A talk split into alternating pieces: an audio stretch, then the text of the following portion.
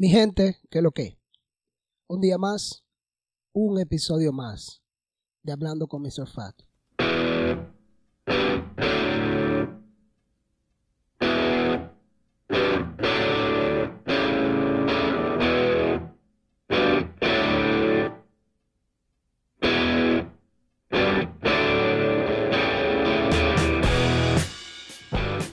Si esta es la primera vez que nos estás escuchando, bienvenido.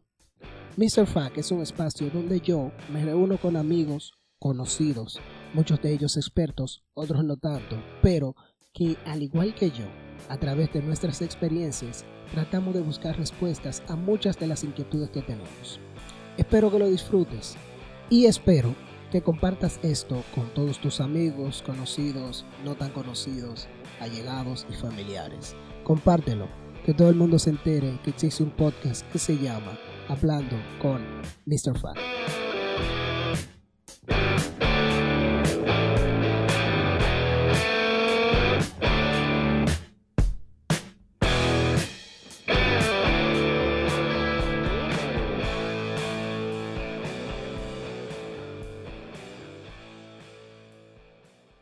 Señores, hola, ¿cómo están? Bienvenidos una vez más. Y el día de hoy estoy con Dioveira Quesada. A ella no le gusta que la presenten así, así que no, no la voy a presentar. Ay, Dios mío, dime, Ale. ok. Bien, eh, Diove, como te había comentado, hoy yo quería que, que tratáramos un poquito el tema de las madres. No específicamente de las madres, sino sobre la celebración del Día de las Madres. Interesante, interesante. El día, este día que comenzó como una celebración en honor a, a la persona que nos da la vida, que la inició eh, Ercilia Pepín y Trina de Moya, para allá para el año mil... A estos lados, porque tiene el origen en Grecia, para allá. Ajá. El origen, el origen, es un tanto complicado, Ok, porque tiene que ver más con las deidades sí, de la antigua Grecia que con lo que realmente es, solo que, que con el, la transculturación y el pasar de los años, entonces se enfocó ya en las madres como tal de carne y hueso, pero realmente el origen era de la deidad de esa gente. Pero qué bueno que llegó ahora, porque ahora la madre nosotros lo disfrutamos también. sí, y es un dato que yo no me lo sabía. Google, Google. Siempre Google. Eh, tengo entendido que comenzó por el año 1926 eh, con un movimiento que crearon estas dos mujeres eh, en la ciudad de Santiago, si no me equivoco. Y la primera vez que se celebró fue el 30 de mayo de ese mismo año, 1926. Sí. Y comenzó, o sea, cuando, cuando comenzó la celebración, eh, ellas hicieron como un comité y, utilizaron dos simbologías, dos, flores específicamente, para ese día de la celebración, que fueron la... Por aquí. espera. Eh, los claveles, un clavel rojo, eh, en honor a las madres que estaban vivas, y un, eh, una azucena para honrar a las madres que ya habían fallecido. De hecho, el himno que, que escribió Doña Trina tiene una parte que dice Blanca Azucena para la madre que no están. Sí, de hecho, que yo siempre pensé que ese himno había venido de fuera. A mí me sorprendió bastante cuando supe del origen, sí, lo porque aquí. lo escribieron aquí. Yo pensaba que ese himno lo habían traído como de alguno de esos países, porque nosotros tenemos la particularidad del dominicano, que le encanta importar. Sí, Entonces, como es un himno, qué sé yo, aún no, yo no, no le quito mérito a las poetisas, mujeres grandes, escritoras que tenemos aquí en el país. De hecho, mi favorita por todos los tiempos será Salomé Ureña. Pero yo realmente pensé que venía de fuera. Mala mía, mala mía. Pero no, fue Doña Trina y el himno es un himno realmente muy bonito sí. Y expresa y, de- y con mucho sentimiento. O sea, uno lo canta y uno como que se transporta a decir todo lo que quiere decirle a su mamá. Eso es así. Un himno que, que, que se ha perdido mucho, Sí. ya no se oye. Sí. Para nada. De hecho, yo me acuerdo muy poco de ese himno. Ah, no, yo me la sé porque yo me la canto yo misma. Porque como ya no se usa, yo me lo canto yo misma, claro, porque es un himno bonito, hay que cantárselo uno mismo. Y yo se lo estoy enseñando a los hijos míos para que ellos me lo canten lo también. canten. Claro, porque hay que enseñárselo. Pero es verdad que se ha perdido bastante. el tipo de acto que se hacía para las madres cuando yo estaba en, el- en la escuela, y nadie me pregunta cuántos años yo tengo, que eso no es relevante, pero cuando yo estaba en la escuela, era unos actos preciosos que se hacían. Muchos. Y no radicaba tanto en el regalo físico que uno podía llevar, sino en las poesías, las canciones, las cosas Canciones. hechas a mano que hacían los niños, y eso era una cosa espectacular. cosas, eh, para honrar a la madre. Y, y yo recuerdo que, que las familias se reunían en la casa de, de- de la madre y, y los regalos no eran tan ostentosos como lo vemos hoy en Y día. eran más flores y cosas como, como, eran como directamente para alegrar el alma de la mamá. Exactamente, era un tema más de, de- de- de respeto y admiración. Y de tocar las emociones que de, la, de cubrir necesidades como ahora. Que ahora los regalos son literal. O para cubrir necesidades o porque la mamá pide una cosa en específica y se le da. Sí, o, porque, o como la típica taza que, que tienen miles y no usan ninguna. Exacto, es, es verdad. Yo compro muchas, a mí me gustan las tazas, yo tengo muchas tazas y obvio, bebo en, en una taza cada día, pero hay semanas que me cojo con una sola y la uso todos los días la misma. Diego, ve, ¿y qué tú recuerdas de, de- de esas celebraciones de ustedes como hijos para, para su mamá? Yo recuerdo en la iglesia, Proverbio 30 o 31, de la mujer virtuosa, uno le hacía poesía y se la dedicaba a su mamá, y tarjeta, uno hacía mucha tarjeta, que antes no se sabía que eso era reciclar, ahora que se sabe que Ahora reciclar, ahora se le puso Pero antes, antes uno buscaba muchas hojitas secas, eh, que con lápices de colores, que un pedazo de maquinilla para no gastarla entera o para darle la mitad al hermanito. Y uno iba vuelto loco con eso. Sí. También, en el caso mío, yo me acuerdo que mi abuela tenía una finca de café, de cacao. Y nosotros, mi hermano y yo, trabajábamos en esa finca en, en los tiempos de cosecha para juntar dinerito para el regalo de mami. Pero el regalo de mami y de abuela no eran de que estufa ni olla ni nada de eso, eran como pañuelos, se regalaban mucho, Sí.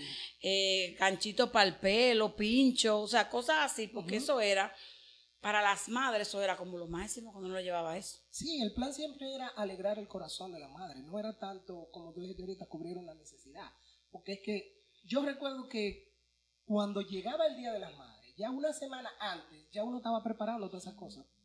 Porque uno tenía esa fecha presente, Ciertamente. Más que la de los padres, por cierto. Ese siempre ha sido el pleito. Ese lamentablemente. siempre ha sido el pleito. Pobre padre. Pero sí, recuerdo que ya una semana antes ya se estaba, incluso salía por la televisión Sí. y se, y se ponía el himno por televisión, ya eso no lo hacen. No, y, y la gente se sabía el himno. O sea, cuando tú decías, vamos a cantar el himno, el himno a las madres, la gente se ponía de pie casi como el himno nacional. Sí. Y todo el mundo se sabía esas estrofas del himno a la madre. Y, y si había alguna ma- madre que tenían, alguna persona que su madre estaba muerto, se oraba por ellos en las iglesias, eh, se, se hacía algo para que ellos supieran Sí. que cuando su mamá estuviera muerta, tenían gente con ellos, y qué sé yo, y eso no se hace. Nada. El que se murió ya ni se acuerda la gente de eso.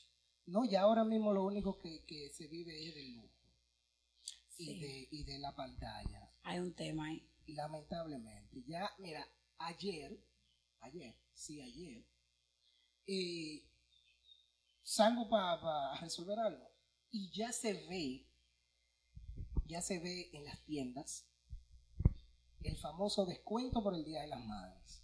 Que cuando tú vienes a ver un descuento nada. No, no es Si, uno- si tú lo miras bien, no es un descuento nada. Porque te ponen que eh, una cosa que costaba dos mil pesos, el descuento es 1999. Y tú lo compras porque tú juras que tiene un descuento porque no está el es que 2000 te están- completo. te le están descontando un peso. Bueno, entonces ya tú sabes, con ese descuento ve uno loco comprando esos descuentos. Sí, entonces se ve ese descuento y nada más se ven electrodomésticos. Como que la mamá se pone una estufa en la cabeza, se pone En una nevera. En electrodomésticos. Y en las tiendas de ropa, los descuentos son como muy, ¿cómo te lo digo? No, tampoco son descuentos. Ellos hacen descuentos dos semanas antes de la madre y dos semanas después. Pero la semana de la madre no descuentan ni uno. Porque la gente como quiera compra. Bueno. Es obligado a comprar. Bueno, yo iba a decir un poquito modesto, porque es que vi, vi ropa las ropas que ponen de que para descuento de las madres están como, como separadas de todas las demás. Y son como más feitas y más viejitas porque Exactamente. es como sacando mercancía. Y que no tienen decoraciones. Exacto. No tienen, como, como que están en un rincón con el anuncio del descuento, pero con nada llamativo para que la gente vaya. Exacto. Porque en realidad es cambiando mercancía. Qué tan bueno. Qué triste, sí, ¿verdad? Muy triste. Vi mucha gente tratando de darle, porque yo siento una cosa, voy a hacer un poquito, se va a ir fuerte, pero la gente, Recia. mucha gente hoy lo que está tratando es de llenar lo que no pueden hacer 364 días que tiene el año, quieren hacerlo en ese día. Eso es lo mismo que San Valentín. El mismo tema de San Valentín. O sea, 364 días de maltrato y de cuestiones. Y uno le trae un, un regalo a esas novias, a esas esposas, que eso es de acabarse. Eso es así. Entonces con la madre están haciendo algo parecido. No, están haciendo lo peor. Porque Y es difícil. quizás con una pareja, hasta cierto punto es quizás hasta pasable en muchas ocasiones.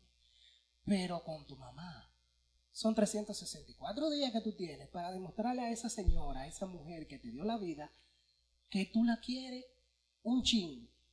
Pero tú esperas a que llegue mayo, Para que se vea mucho. Para que se vea mucho y para pantallarle a los otros, para que los otros vean que tú sí quieres a tu mamá. A tu mamá. ¿Tú gastas cuánto? Una nevera, ¿cuánto cuesta? Ahora mismo la más barata que vi fueron 25.500 pesos. Ya Una sabes. estufa de la baratica, la más barata anda, andan en 13 mil y pico. O sea, tú vas a gastar Se complica, sí. alrededor de cuánto, 80 mil pesos para decirle a tu mamá que tú la quieres. Cuando hasta con 5 pesos lo puede hacer. Pero hay mamás que le gustan, ¿eh? Más que le digan así, que la aman, que le digan de, de otra forma. Porque esa es otra. Hay mamás que son, que tú le llevas una flor y eso es el final. Sí. Pero hay mamás que tú le llevas una nevera o una estufa, Y se sienten un- mal Bueno. y hay un pleito casado. Entonces, entonces, ¿a dónde estaría el problema?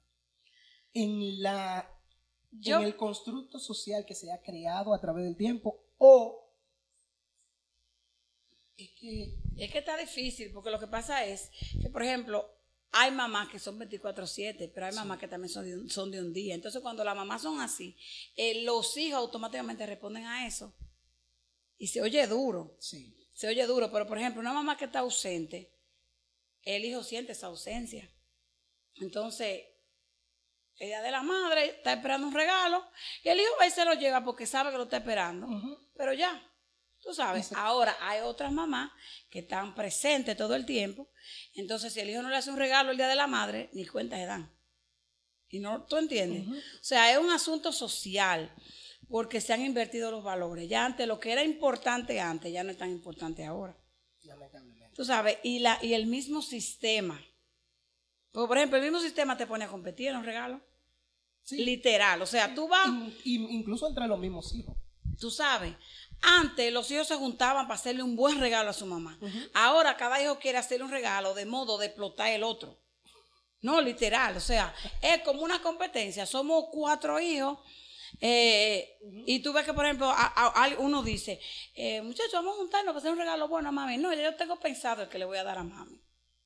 Pero tampoco lo quiere decir porque la idea no Para es impresionar a mami, sino impresionar al hermano y decir al hermano o a la hermana, eh, yo pude dar algo mejor. O yo Entonces, quiero más mami que tú. Exacto. Entonces, eso, la misma sociedad ha hecho eso. O sea, no es los hijos ni las mamás. Las mamás, de hecho, tienen una lucha. Las mamás que todavía están por chapada a la antigua, por decir un nombre, tienen esa lucha, enseñar a sus hijos que lo importante no es lo que dan, sino el tiempo. Yo me he aprendido en estos últimos dos meses de, de mi vida, y tampoco voy a decir la edad, porque repito, no es relevante, que el regalo más grande que la gente puede dar es el tiempo. Sí. El tiempo es el regalo más grande que tú puedes dar. Por ejemplo, yo tengo mi abuela. Mi abuela es una señora mayor, mi abuela ya casi ni sale. Pero lo único que ella pide cuando le pasa por el lado es siéntate un ratico aquí conmigo. Tiempo. Eso es todo lo que ella pide. Y en ese ratico ella te cuenta la historia de su vida. Y lo grande es que tú volviste siendo ratico, ella te cuenta lo mismo. Pero para eso, eh, para ella eso es un regalo. Ese tiempo que yo le estoy dando mis orejas. Entonces, es como un, es un tema fuerte en lo que se ha convertido la sociedad. muy fuerte. Y, y ver que, que no hay un- una luz al final del camino, o sea, al final del túnel. O sea, me refiero a que los hijos de nosotros, porque también está el problema. O sea, ya mi generación, ya hemos aprendido a vivir, lamentablemente, con un sistema que nos obliga a hacer cosas. Y le estamos enseñando eso mismo a los hijos de nosotros. Ese, Entonces, ese es otro tema. Ya yo estoy mirando que los hijos míos, cuando vayan a hacer regalos de madre, van a caer en el mismo círculo vicioso. Entonces, ya para la siguiente generación, prácticamente que no- ni siquiera vamos a mencionar el Día de la Madre, va a ser un día comercial. Bueno, ya es un día Ya comercial. es un día comercial, de hecho. Pero ya hace, va a hace un ser- tiempito que es un día comercial. Se va a convertir ya en- ni siquiera en algo para las madres, sino na- nada más un nombre comercial. Es tan tal que las flores, si no van acompañadas de algo, no tienen sentido para mucha gente. O sea, compran flores para la mamá, Pero esas pero flores- esas flores tienen que acompañar o, o un anillo, una cadena, una estufa o algo. O sea, tiene que ir con algo. Porque las flores solas se ven y que vacías, se halla la gente. Eso es solo nada más, tú le vas a regalar a tu mamá. Pero yo la he visto las flores que ahora está- le ponen dinero en la alrededor. Ah, ese ese otro detalle. Mira, qué bueno tú dices eso. Yo voy, a- yo voy a hacer un arreglo yo misma con dinero. Claro, yo aprendí en esta vida hay que aprender de todo. Señores, regálense ustedes mismos si nadie le regala. Porque usted no puede esperar que usted regale, regálese usted.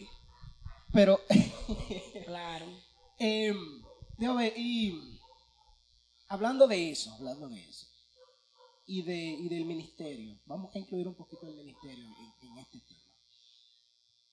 ¿Es la iglesia responsable, ya la pregunta, de mantener viva eh, eh, la, la costumbre del Día de la Madre?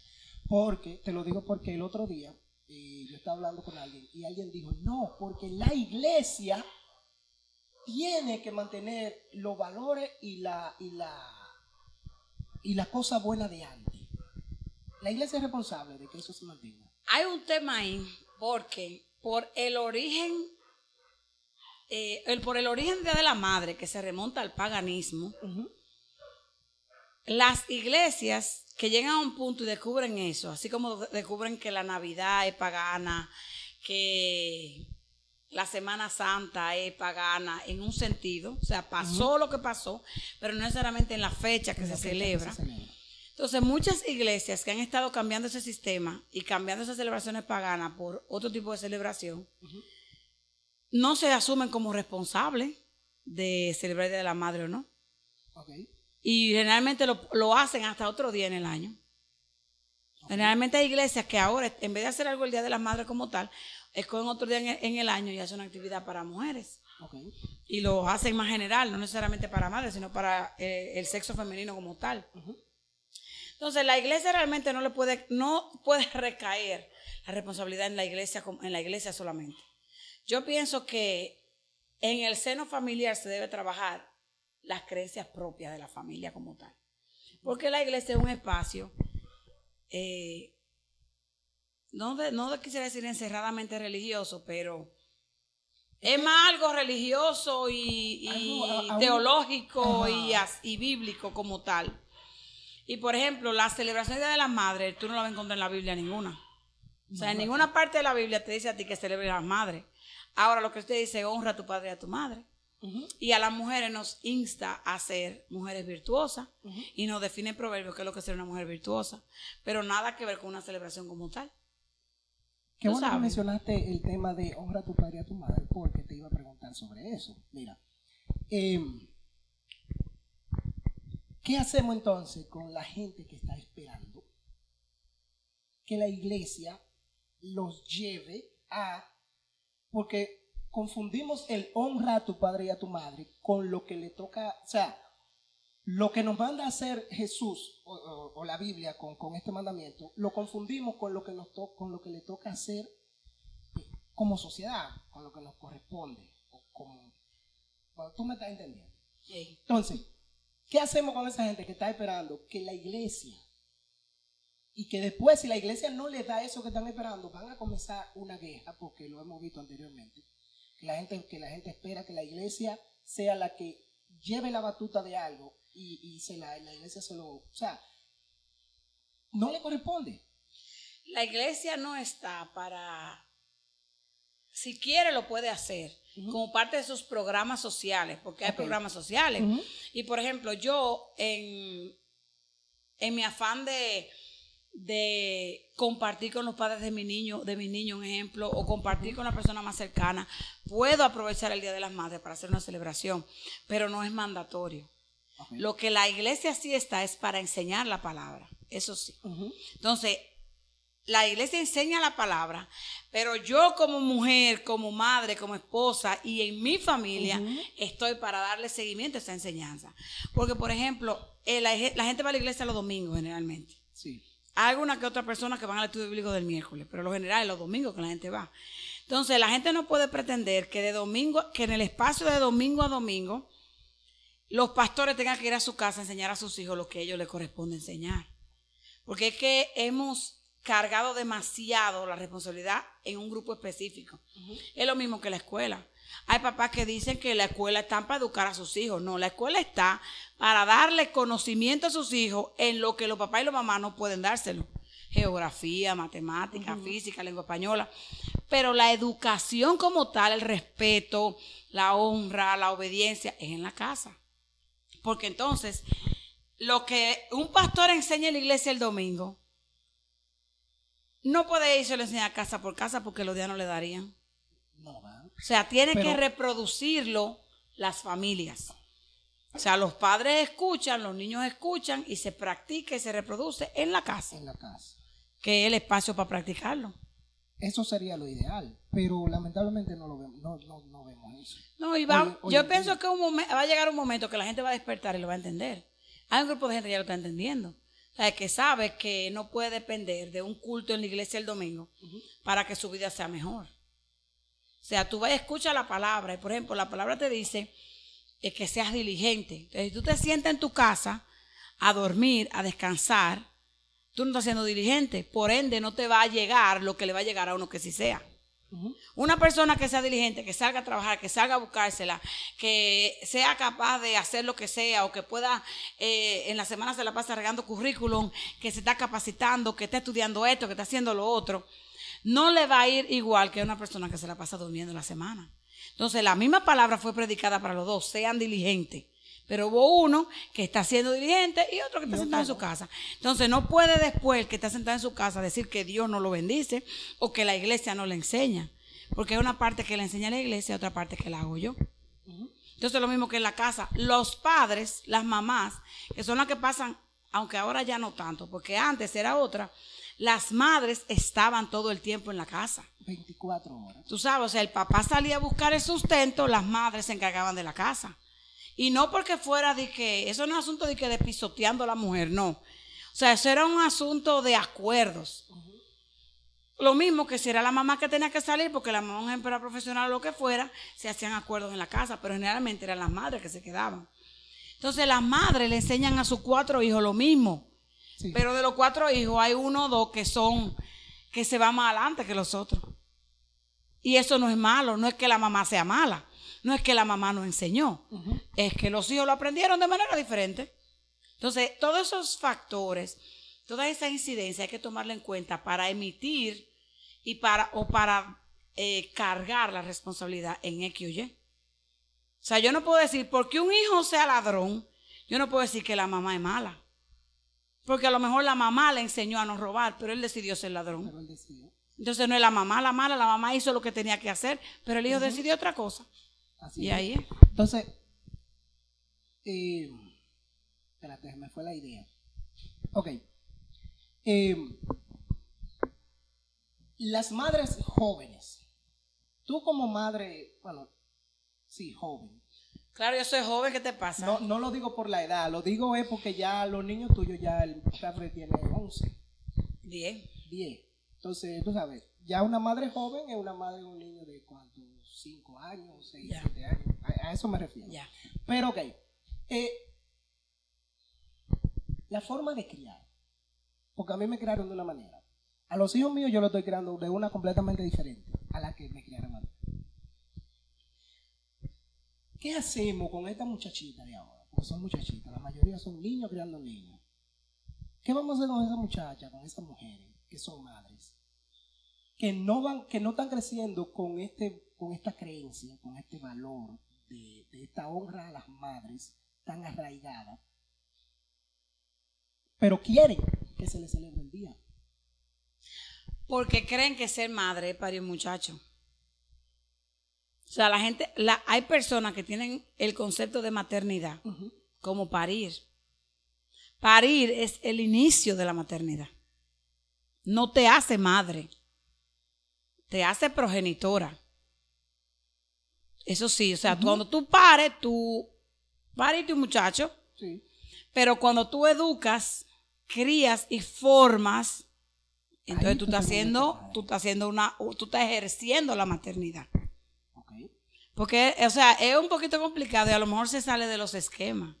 ¿Por qué no madre todo el que pare? No. Todo el que pare es progenitor, es progenitora.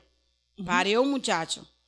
Pero, por ejemplo, la- las madres que paren, las jovencitas que paren y deciden dar en adopción, parieron, pero la madre, cuando ese niño crezca, ¿a quién le va a decir mamá? ¿A la que la parió o a la que lo crió? A la que lo crió. Allá, si la persona que lo crió quiere presentarle su mamá biológica, se la presenta y ok. Pero la mamá biológica no se puede sentir mal ni ponerse guapo con su hijo porque su hijo le diga mamá a la que lo crió y a ella le diga señora o mi madre. Tú sabes, y no quiera pasar tiempo con esa persona y no quiera hacerle un regalo. Porque a quien vio todo el tiempo cerca, quien lo educó, quien lo enseñó, quien se sacrificó, fue la que lo, la que lo adoptó. Entonces es un tema ahí.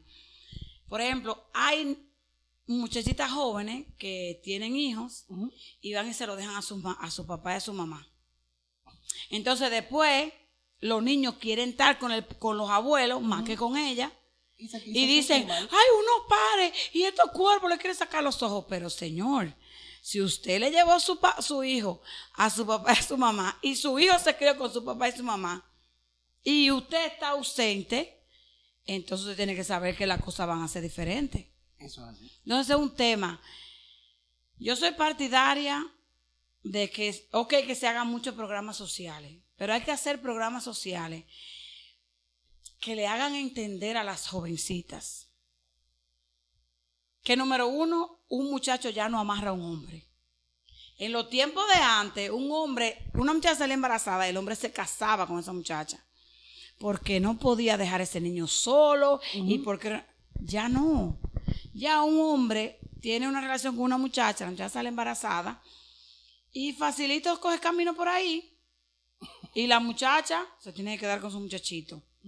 Hay algunas que se quedan, otras toman otras decisiones, otras lo dan en adopción, otras se lo dan a los abuelos y, y así. Entonces, yo pienso que los programas deben estar orientados en que las muchachitas y los muchachitos sepan la responsabilidad que implica ser papá y mamá y quieran, decidan esperar una edad más adulta. No hay de Pero- otra. Siempre se ha dicho que. ¿Cómo te lo digo? Dilo- porque dilo así, en mijo, cuanto a- ve. En cuanto hablando, hablando de ese tema, porque es que se ha, se ha perdido tanto el concepto de madre. Que Ese es otro tema. Eso es lo que se ve. O sea, una muchachita, nada más porque la amiga, te voy a poner este caso, que lo vi. Son, se criaron juntas todo el tiempo. Pero una de ellas se casa y tiene hijos, la otra no. Pero entonces no se quiere quedar atrás. Busca al primero que le pasa por el frente, tiene el muchachito, ¿verdad? Pero entonces se queja del por qué su vida como madre no es tan buena como la de la otra. Creo que la otra se casó y con una familia. Entonces, pero, o sea, a lo que me refiero es a lo siguiente, o sea, hoy queremos, o la mayoría de jóvenes quieren o creen o entienden que su vida va a ser igual que la de fulano porque vivieron las mismas condiciones o las mismas cosas. Es que las Entonces- condiciones que tú vivas no tienen nada que ver con las decisiones que tú tomes. Ok, entonces, si... Porque quiero llegar a un punto. Por eso te estoy preguntando tanto y dándote Vaya, vaya, siga, siga. Si la joven tiene el niño, ¿verdad? Y trata de hacer todo lo que puede, entre comillas, por ese niño. Pero el niño al final decide otra cosa. O sea, decide que, que- que se va a mudar, va a dejar a su mamá sola, que se va. Que se va. Entonces, esta mamá entra en una depresión porque su hijo no la quiere. Ese es otro tema ahí también. Porque antes las madres, las mujeres tenían hijos para echarlo adelante y que alzaran vuelo. Ahora las madres tienen hijos para que velen por ellas cuando sean viejas. Y eso no es bíblico. Pero eso es lo que se está enseñando. Pues se está enseñando, pero no es lo que es. Y está enseñando aquí en países subdesarrollados como nosotros, República Dominicana. Porque en Estados Unidos, ya a los 13 años, los hijos tienen que comenzar a ver dónde van a trabajar medio tiempo. Para que comiencen a juntar su dinero, para que a los 16 que le da que, le- que pueden ir a, a tomar un examen para la licencia, sepan dónde van a comprar el carro que se va a, a dónde se van a montar y cómo lo van a mantener. Pero ya a los 18, cuando salen de la universidad, eh, pa- se van de su casa. Los papás no lo, no lo quieren en la casa.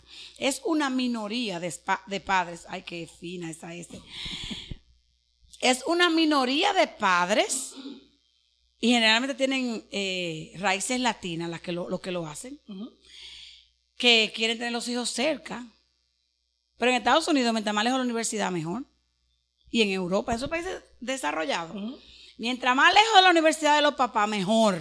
Yo, mira, pero es que aquí se ha enseñado toda la vida. El hijo se va de la casa de los papás eh, cuando, Cuando se tiene casa. un buen trabajo y se puede casar. Exacto. Pero ¿qué pasa? Que nosotros, si nosotros vamos a, a pensar en un buen trabajo, hay que ver qué es lo que es un buen trabajo. Porque si tú lo que sabes es chapear, tú no puedes querer, querer meterte en una oficina. Usted sabe chapear. Entonces chapee bien, vaya y chapee bien, usted chapee y haga un buen trabajo del chapeo. Del chapeo de, de, de concolín y, y- y de cosas, porque hay diferentes tipos de chapeo en este tiempo ya. Entonces, por ejemplo, nosotros nos han enseñado que un buen trabajo es estar sentado con una corbata y un saco en un aire en una oficina. Sí. Y no necesariamente es un buen trabajo. No.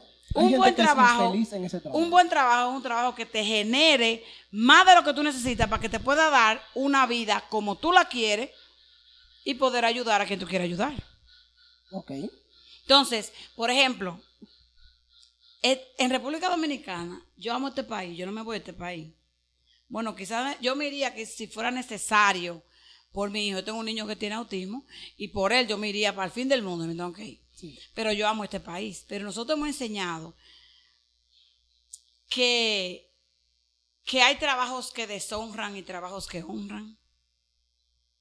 Entonces, por ejemplo, una persona que chapea es vista como una persona, un trabajo que deshonra, Sí. porque eso es su chapear y yo voy a chapear. Sin embargo, en los países desarrollados hay personas que tienen compañía de chapear y se hacen millonarios chapeando bien chapeado. Estamos hablando de, de- de cortar el césped. Ah, eso de la mismo. hierba. para que- Sí, por bueno, favor. De, la grama. Para que- Por ejemplo, aquí una persona que limpia. Ah, esa persona limpia. Pero aquí mismo en el país, en Santiago, en Santo Domingo, hay compañías de limpieza. de limpieza que se están buscando la funda, como dicen, limpiando. Eso es así. Pero en los campos tú vas y quien limpia una persona que ni siquiera estudia. No, estudie para que limpie con criterio y para que usted ponga su compañía de limpieza. Eso es así. Que para una compañía necesita contable, necesita una persona con relaciones humanas, una persona de recursos humanos. Hay muchísimas profesiones que hay que poner en una compañía de limpieza. Muchas. Pero entonces el tema es la forma en la que se ha valorado los trabajos y se han clasificado en trabajos que honran y trabajos que no. Ser madre es un trabajo. Ay, Dios mío, un trabajo. Ay, no, eso es más que un trabajo. Porque un- con un, un trabajo que tú tengas, tú trabajas ocho horas y ya. ¿Y la mamá cuánto trabajan? Ay, muy. pregunto, Porque lo he escuchado muchas veces que dicen, ser madre es el trabajo más bonito que hay. No, eso no es un trabajo, eso es. Yo no, yo no sé cómo de- yo no sé cómo definirlo ahora, no tengo una palabra. Aunque po- podría caer en, la categoría de trabajo por los esfuerzos que se hacen. Pero un trabajo, ningún trabajo es 24/7 excepto ese.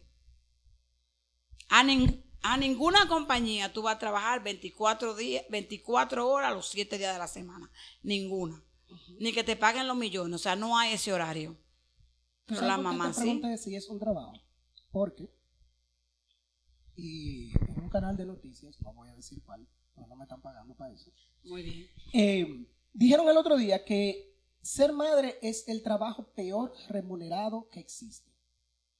Pero, pero, a la madre es, o sea, para definir algo como un trabajo tiene que haber un sueldo eh, monetario, dinero Sí. de por medio. Vacaciones. Para clasificar. Vacaciones Bono. y, y muchísimas otras cosas que las madres no tienen. Entonces, ¿por qué decimos que es un trabajo? O es, porque aquí viene la pregunta, lo hemos convertido en un trabajo porque el pago de esa madre viene cada año en ese Mire, día que se celebra. Eh, Es, mira, un tema, yo no lo había visto desde ese punto de vista, pero podría ser. Podrían muchas, muchas personas verlo así. Yo estaba viendo una vez un video muy bonito. Ojalá, ojalá en Facebook lo recuerden, que suele recordar cosas. Y estaban buscando, la idea era buscando un empleado 24/7. Ok. Y le, y le, decí- le preguntaban eso, eh, ¿tú puedes, estás dispuesto a comer lo que sea, estás dispuesto a hacer lo que sea por la gente que te va a emplear? Ah, pero tienes que saber que no hay pago, ni hay vacaciones, ni hay bono, y tú vas a trabajar, médico. ni seguro médico, ni nada, tú vas a trabajar 24/7 literalmente. La gente decía, no, pues yo ese trabajo no lo quiero. Entonces al final le decía, pero hay una gente que lo hace eso.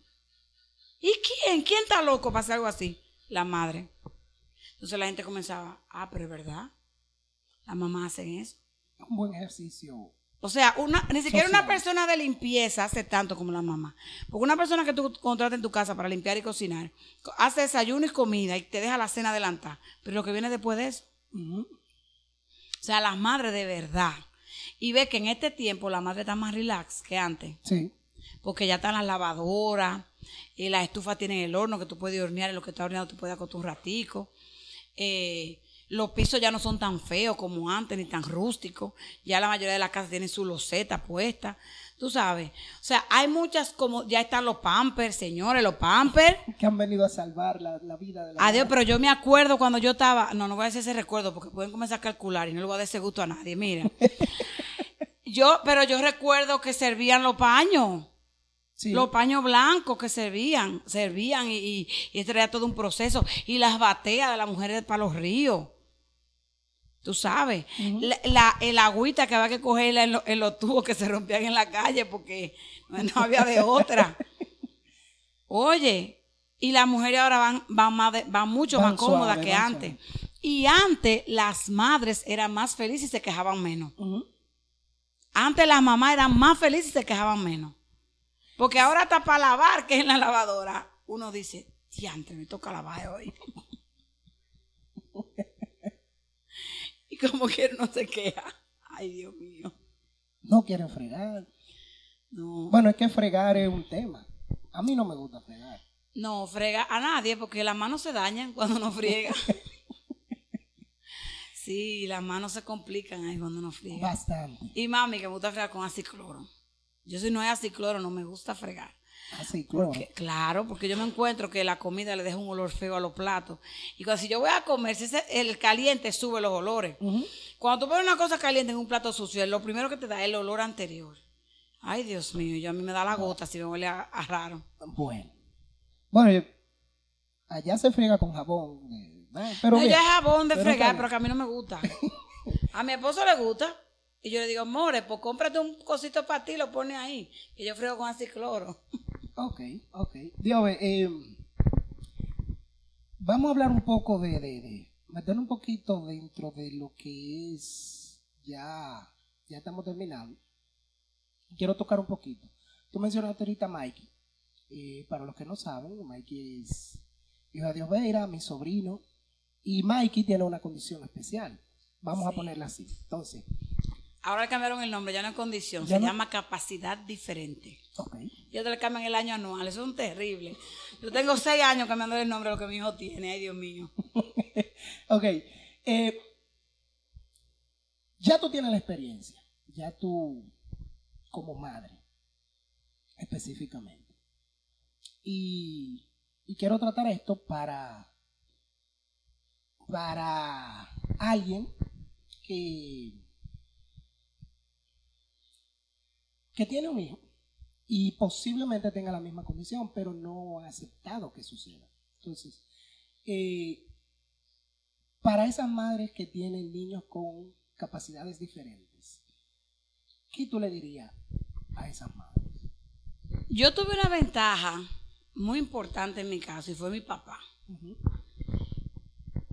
Desde que Marky nació, papi desarrolló un vínculo muy cercano. Papi y mami, los dos, desde ellos, desde que yo estaba embarazada, porque yo soy un embarazo complicado con Mikey, muy complicado. Yo me acuerdo que hasta para comer, mi mamá oraba para que yo me comiera una tacita para ver si eso yo lo aguantaba, porque los primeros cinco meses yo todo lo que comía era para afuera.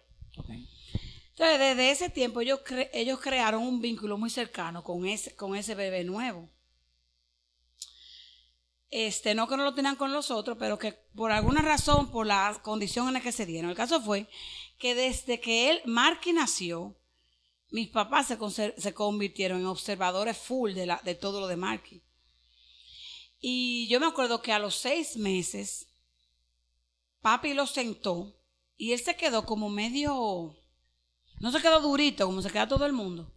Y de una vez papi me dijo, mira, hay algo que no me gusta de cómo Marky se sienta. Yo me acuerdo, yo le dije, papi, eso es normal, ese niño que tiene son seis meses. Y papi me dijo, no, no, no. Camil, yo necesito que tú me hagas el favor de, llevarme de llevarlo al médico y yo quiero ir con usted y yo quiero hacer preguntas. Y nosotros, pues, él insistió tanto que yo lo dejamos. Y cuando él fue haciendo preguntas y la doctora le fue preguntando para atrás qué él hacía, inmediatamente lo refirieron a terapia. Y yo me acuerdo papi dijo, tú ves, entonces hay que bregar lo que sea, vam- vamos, a investigar qué es lo que hay. Y desde los seis meses, eso estamos estudiando a Marky. Y no fue hasta los dos años y algo que a nosotros nos dieron un diagnóstico final. Después de nosotros, nos- Marky se hizo resonancia magnética, electroencefalograma, eh, prueba de esfuerzo, prueba del corazón, eh, tamaño eh, de, de óseo, que es la- para ver la- el tamaño de los huesos, de los huesos como tal, cómo estaban ubicados los órganos. Mi hijo, mi hijo se ha hecho todos los estudios que usted puede imaginar. Estudio del oído, a ver si oía o si no. Prueba psicológica, uff, por un tubo y siete llaves, como dicen. Hasta que por fin no- lo diagnosticaron con un síndrome que en el país, mi hijo es el número dos en tenerlo. Hay, do- hay una niña y mi hijo Y y, autismo. El autismo de Marky está más relacionado a ese síndrome como tal que al autismo solo. Entonces mi ventaja fue que yo nunca he estado sola en el proceso. Y yo me acuerdo que papi me dijo una vez, cuando, cuando a, a- mi esposo y a mí nos citaron, la, doctora, la psicóloga dijo, yo quiero que ustedes vengan tal día, ustedes dos solos, sin Marky. Ok. Cuando me dijeron eso, yo se lo comenté a mi papá. Papá me dijo, óyeme lo que te voy a decir. Yo no sé qué te van a decir de Marky, pero lo que sea que te digan, nosotros vamos a caminar con eso y lo vamos a hacer lo mejor que tengamos que hacerlo y vamos a hacer todo lo que haya que hacer y vamos a ir donde tengamos que ir para lo que sea que te digan de Marky. Yo creo que papi en su sabiduría ya sabía que había algo que no era normal. Pero él no me lo decía porque quería esperarlo con su médico. Y como él se encontraba más que tan inteligente, pero él sabía. Y efectivamente, cuando fuimos allá donde la doctora, que nos sentamos, la doctora nos dijo, miren, eh, su niño tiene esto y esto y esto y esto. Ya no, no, no nos anestesió nada. O sea, ya no fue una doctora que nos dijo, miren, ustedes saben, yo que yo se lo agradezco.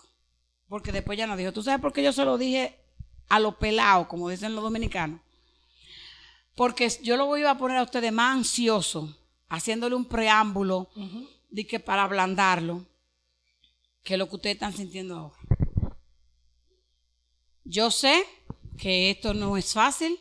Yo sé que es un diagnóstico que aparenta ser no favorable, pero también sé que ustedes son papás jóvenes y no tan solos. Entonces, ¿qué ustedes van a hacer ahora? Ustedes van a salir de aquí y se van a ir a un sitio a comer. No hablen de este tema. Vayan, coman, desen una vueltica. Váyanse a la casa. Háblenlo con sus hijos. Háblenlo con su papá y su mamá. Y este es el plan que yo recomiendo que ustedes hagan con Marky. Cuando ustedes estén para comenzar, me llaman. A mí se me salieron dos pegotes de lágrimas. Y me ella dijo, llora, que eso es normal.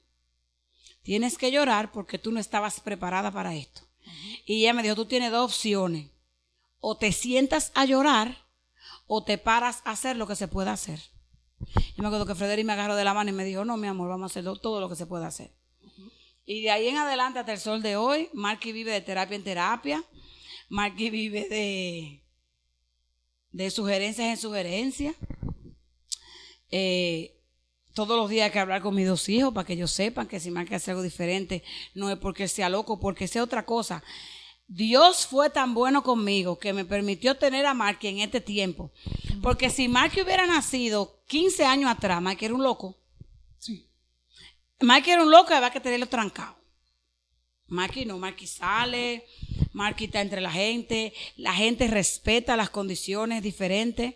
Yo voy a los sitios y, por ejemplo, Marky no se pone mascarilla y cuando lo ven, que me dicen de la mascarilla, yo le digo, no, él, él no se la pone. Ah, pues no se preocupe, señora, adelante. Usted cuídelo, ya usted sabe, para que nadie se le pegue.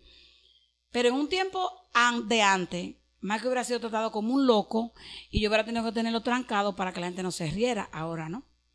Entonces, la aceptación de una capacidad diferente es la parte más difícil.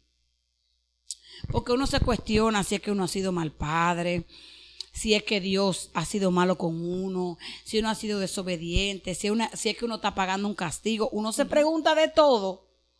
Y uno se siente tan culpable y tan miserable. Yo me sentía que yo era la culpable de que que estuviera así. Yo tuve que pasar un proceso de, de tanto mi esposo como mis padres y mi hermana sobre todo, de decirme en medio veras, no, tú no eres la culpable, esas son condiciones que se dan, científicamente no se le puede culpar ni a la mamá ni, a la, ni al papá, eso es un proceso. Yo me acuerdo que yo duré unos cuantos meses haciendo un famoso luto que ellos le llaman, pero yo te, hacía mi luto, pero seguía haciendo cosas por Marky. Yo lo llevé a todos los sitios que tú puedes imaginar, yo llevé a Marky y todavía lo sigo llevando. Y es un proceso, pero cuando tú lo aceptas, mientras más rápido tú lo aceptas, más rápido trabaja. A mí me tomó un, un, poquito más aceptarlo, pero papi lo aceptó de una vez y Frederick también. Entonces ellos cogieron la delantera con Marky. Ya después yo me uní también y estamos todos revolujados con Marky. O sea, ya Marky aprende donde quiera que está, Marky aprende algo. Y Marky desarrolla algo. Marky es un niño que Marky se ha caído poco, porque Marky tiene un cuidado tan especial con sus pies y donde él pisa que Maki, se ha caído como dos veces en seis años de vida. Literal. O sea, Maki no se cae porque Maki se le enredan los pies. Yo no sé cómo él hace para enderezarlo. Y no se cae. Y Maki es cuidadoso con, las cosas que come. Uh no come de todo. Bueno, Maki hay cosas que él se la come. Maki es especial en todo el sentido de la palabra. Y nada, aquí estamos, hay que aceptar. Si tu hijo tiene una condición, acéptalo y punto. Porque tú tienes dos opciones. O te sientas a gritar la condición o te paras a hacer lo que se puede hacer con la condición. Y una vez tú te paras y caminas, tú ves la luz.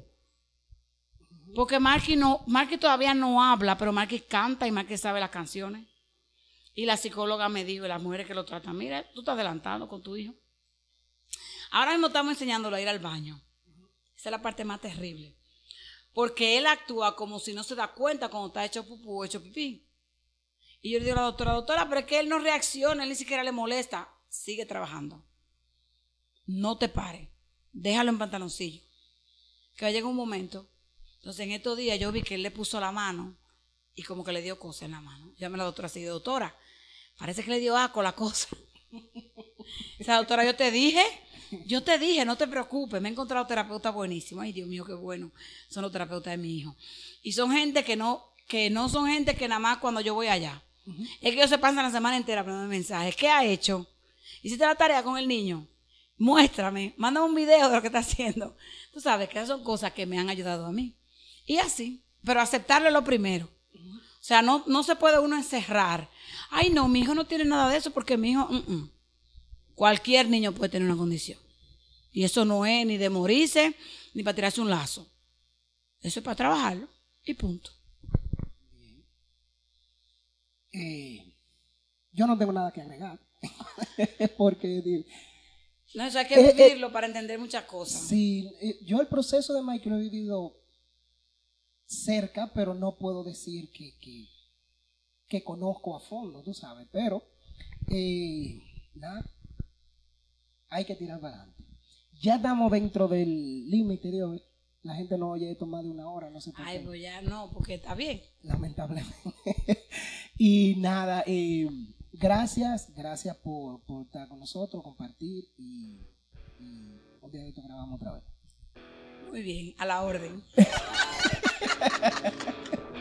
Ya, señores, hablamos luego.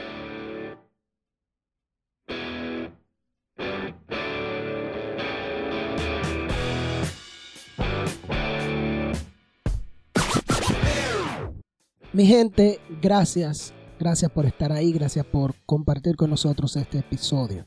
Espero que te haya gustado y espero realmente que te haya servido de ayuda para tu crecimiento personal y espiritual. También espero que compartas este episodio con toda la gente que tú conoces. Mándaselo a todo el mundo, que todo el mundo sepa que hablando con Mr. Fact existe. Recuerda, si la plataforma en la que nos estás escuchando te lo permite, suscríbete. Y manda a todo el mundo que se suscriba. Que, hablando con Mr. Fact se vuelva viral, dale para allá. Y síguenos en Instagram. Estamos como mr-fact en Instagram. mr-fact en Instagram. Ya ustedes saben. Hablamos luego.